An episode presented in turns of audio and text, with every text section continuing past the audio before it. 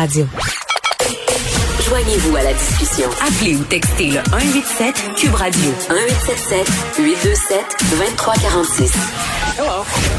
On parle avec Benoît Barbeau, qui est virologiste, professeur euh, en sciences biologiques à l'UQAM. Monsieur Barbeau, bonjour. Bonjour, Mme Peterson. Bon, on va aborder euh, quelques sujets aujourd'hui. On a beaucoup à se jaser. Premièrement, euh, faisons un bref retour sur ce point de presse là, qui a lieu présentement au Saguenay-Lac-Saint-Jean. Christian Dubé qui s'est rendu sur place parce qu'on assiste, si on veut, à une explosion des cas depuis déjà quelques jours dans la région. Et je vais vous faire réagir sur une phrase que prononcée euh, M. Dubé à plusieurs reprises. Il a dit « ça va être pire avant d'être mieux ». Oui, ben c'est certain que euh, je pense que c'est un, une vision assez pessimiste, mais on pourrait dire réaliste. Ouais. Euh, en ce moment, quand même, avec la venue des températures plus froides, on s'attend à ce que les nombres de cas d'infection vont augmenter malheureusement. Mm-hmm. Euh, on a quand même, depuis quelques semaines, voire des mois, euh, dans une situation où qu'on a euh, appliqué les mesures qu'on nous demande d'appliquer. Et certaines régions qu'on sait très bien que ça n'a pas donné vraiment lieu à des résultats vraiment euh, ben, qui était aussi encourageant qu'on aurait espéré, mais n'empêche que bon, on a stabilisé certaines régions. Mais lorsque vous êtes dans une situation que on commence à augmenter, à avoir des points de d'explosion, de, excusez-moi, d'éclosion de cas d'infection, là à ce moment-là, on doit attendre un certain délai avant que vraiment de nouvelles mesures vont avoir un impact important et, diminuer la progression, la propagation du virus. oui, allez-y. Ben, c'est certain que si vous appliquez des mesures plus restrictives ou si vous, vous, agissez, vous agissez différemment, vous, vous, avez un délai donc avant d'arriver justement à prendre euh, une certaine d'être capable de restreindre cette propagation. Mais le lapsus explosion est intéressant parce que littéralement, ça a explosé au Saguenay Oui. depuis Oui. euh, quelques semaines. Euh, puis je parlais à la mairesse. On se disait, évidemment, la région avait été épargnée lors de la première vague, euh, tout comme la région de Québec. Par ailleurs, les gens se sentaient peut-être davantage à l'abri à cause de ça. Et M. Dubé a fait le parallèle avec, le- avec Québec parce que euh, il y a un mois, euh, à Québec, les gens se sont pris en main et là, ça va mieux. Oui, tout à fait. Donc, ça veut dire que rien n'est impossible. Mais en ce moment, on est en plein dans la vague ou dans le début de. Ben, j'ai dit explosion, c'est le mauvais terme, mais de l'éclosion est Oui. importante. Là.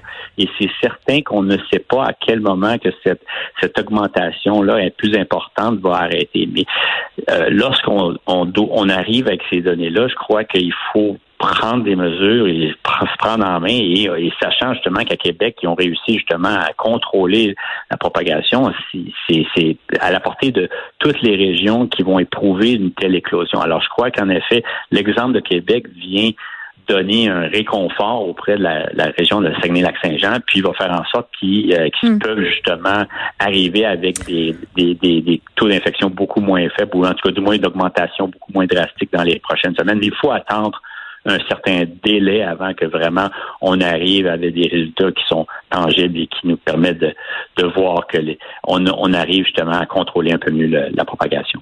Bon, euh, comme euh, virologiste, j'imagine que vous étiez euh, assez, euh, j'allais dire, surpris, content, ou je ne sais pas quel qualificatif utiliser quand vous avez, comme nous tous, vu que Pfizer avait un vaccin qui serait efficace à 90% contre la COVID.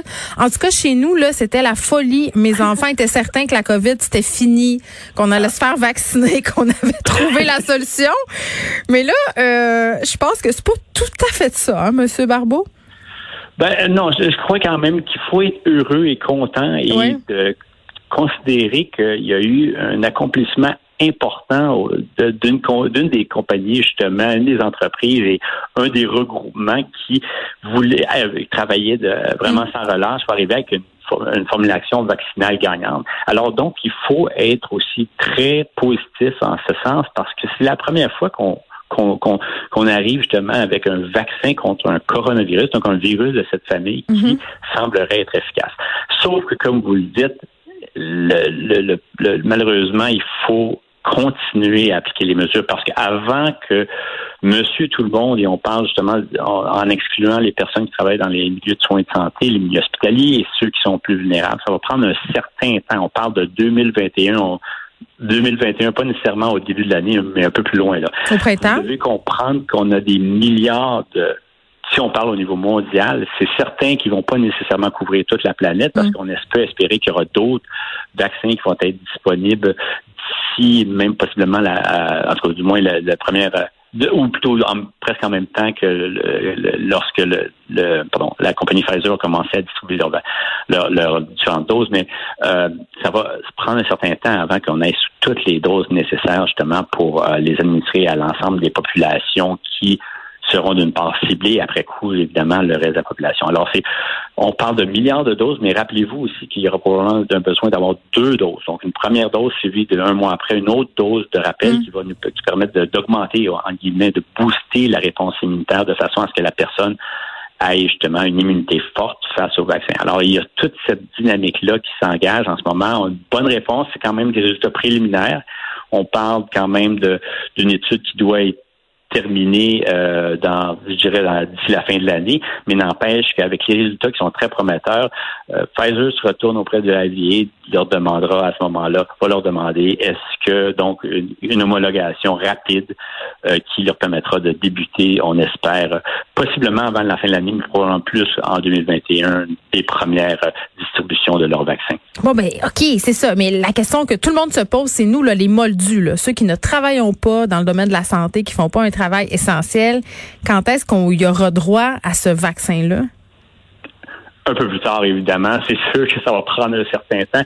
Il faut y aller étape par étape. On ne peut pas le distribuer de façon euh, sans priorité. Donc, premièrement, les personnes, comme je l'ai dit, qui travaillent en milieu de la milieu de santé publique, ils doivent être à, recevoir le vaccin parce que mhm. c'est eux qui nous soignent. Donc, si on perd ces, ces gens-là essentiels au, au, système de la santé, ben là, déjà, on s'hypothèque encore plus. Puis après, les, plus vulnérables? Et après ça, les personnes euh, qui sont les plus... Non, mais je parle pas nécessairement qui sont plus vulnérables. En tout cas, du moins, ils sont en contact constamment avec les personnes qui risquent d'être infectées, oui. Mais c'est des personnes quand même qui sont essentielles au bon fonctionnement du milieu de la santé. Donc, là, vous savez, si jamais, par exemple, on a un nombre de cas d'infection mm. qui augmente pour Dieu sait quelle raison au niveau des lors du début de la saison hivernale, on veut avoir les effectifs nécessaires à ce que justement on puisse répondre à ce besoin-là.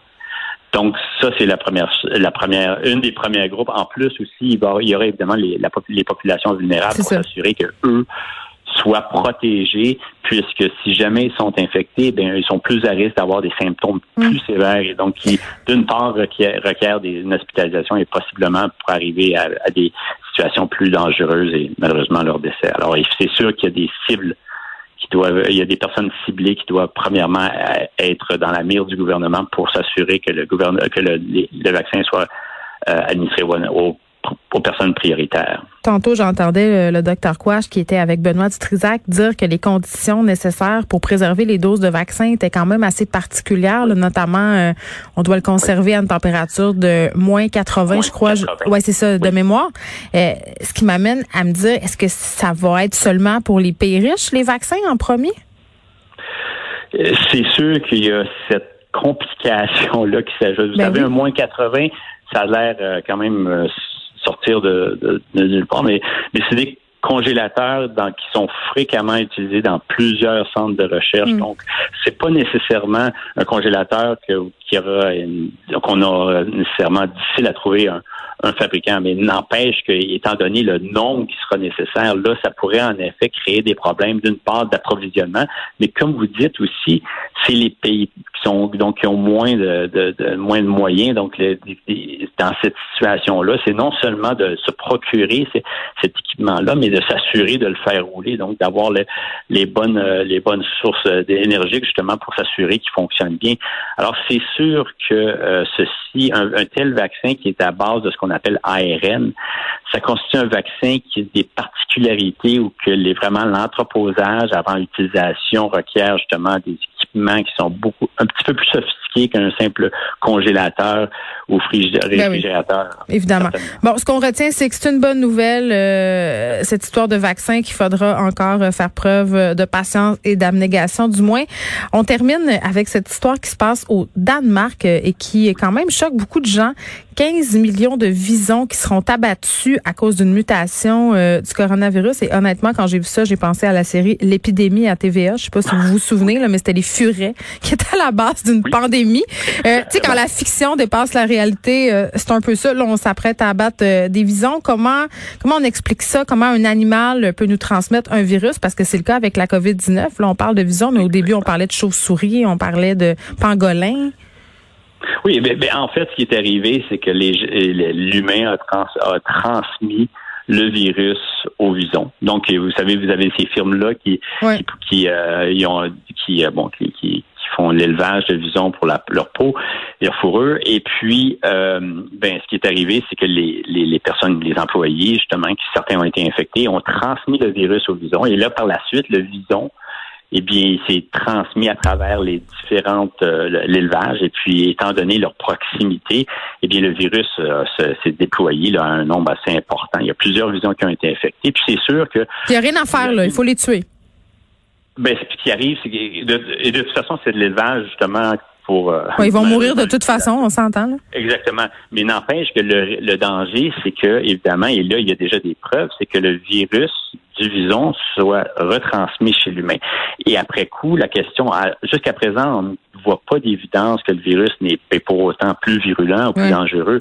Mais ce qu'il ce que certains redoutent, c'est qu'il pourrait y avoir des mutations qui feraient en sorte qu'il serait même possiblement euh, non euh, non neutralisé par les toutes qui, tout ce qui est les efforts. Euh, ben, Donc, toute notre recherche, toute notre recherche serait caduque. Exactement.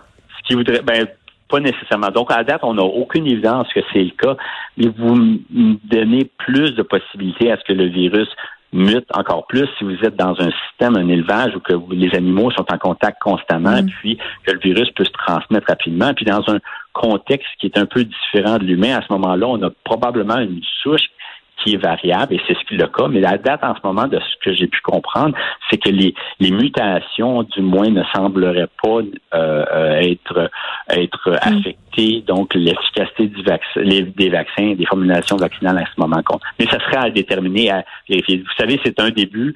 Il va y avoir plus d'études qui vont être faites, mais n'empêche que les autorités danoises ont, du Danemark ont décidé, donc, en effet, de tout simplement d'éliminer euh, tu as joué de prudence. Benoît Barbeau, merci, qui est virologiste, professeur euh, en sciences biologiques à l'UQAM. Euh, juste une nouvelle euh, qui vient de tomber. Vous vous souvenez du CHSLD Aaron, qui a été quand même au centre de la première vague de la pandémie de COVID-19, parce qu'il y avait, vous vous en rappelez, beaucoup de résidents qui avaient trouvé la mort dans des conditions vraiment, disons-le, inhumaines.